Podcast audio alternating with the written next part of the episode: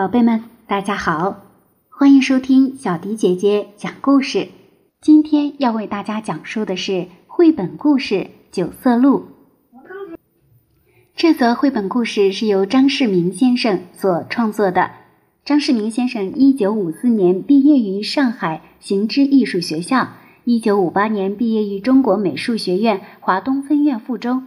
上世纪八十年代，曾在美国纽约艺术学生联盟进修壁画和版画。他创作的寓言故事绘本《守株待兔》《滥竽充数》《板桥三娘子》等，曾获国际少年儿童图书插图协会大奖。《九色鹿》获全国儿童图画书一等奖。接下来，我们就一起来听听这则经典的绘本故事《九色鹿》。九色鹿住在恒河边上，那是一条很大很大的河，像玉一样洁白的九色鹿就在这条大河边上，和花草小鸟作伴，生活的安宁又幸福。他最好的朋友小乌鸦也总是在他身旁快乐地跳着舞。可是有一天，恒河里来了一个陌生人，他可不是走着来的。而是掉到河里，被河水冲过来的。这个人在深深的河水里浮上浮下，不停的高喊着“救命”。恒河的水又大又急又险，谁也不敢跳到河里去救人。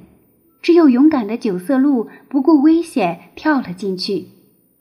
小鸟们在河面上急得飞来飞去。不停地喊着“加油，加油！”说来也怪，九色鹿跳进河后，河水立刻变得安静了。九色鹿把落水的人背在身上，并且一直带着他游上了岸，回到了自己的家。这个名叫条达的人拼命感谢九色鹿的救命之恩，甚至跪下来说要给九色鹿当奴仆。九色鹿可不需要什么奴仆，他对条达说：“回去吧，这里不是你住的地方。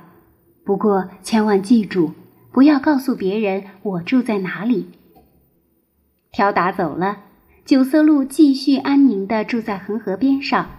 他没想到的是，不久以后，这个国家的王后忽然做了一个梦，梦见了一只无比美丽。无比安详的九色鹿，王后立刻找到国王，说想要一只美丽的九色鹿当宠物。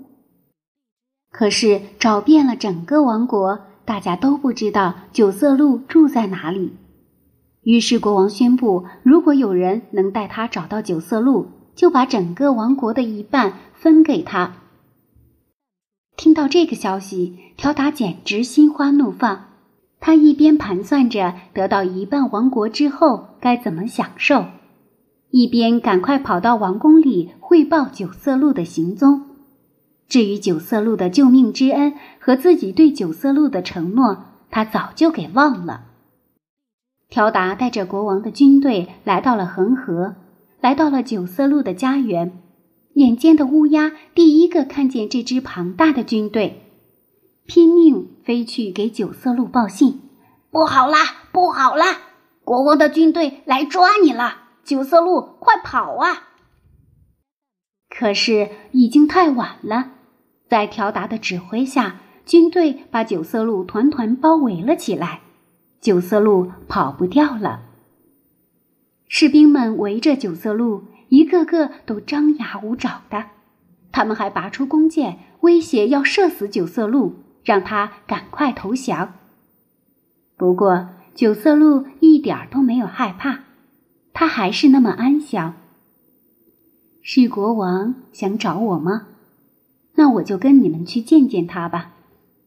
说完，他就站起身来，静静的往前走，然后就像有魔法似的，国王的军队也安静了下来，慢慢的跟着九色鹿走向王宫。九色鹿在国王身边看到了条达，立刻就明白了一切。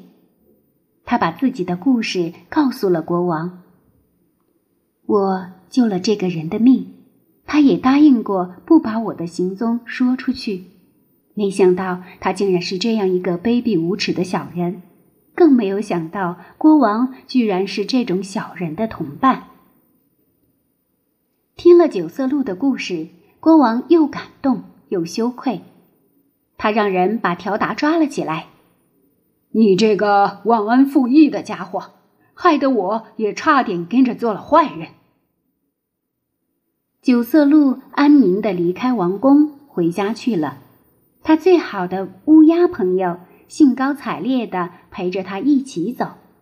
至于那个条达，被国王派人扔到恒河里面去了。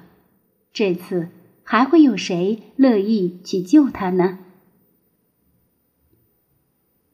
小朋友们，这就是九色鹿的故事。如果你想听更多的绘本故事，那么就赶快关注小迪姐姐吧。我们下期节目再见。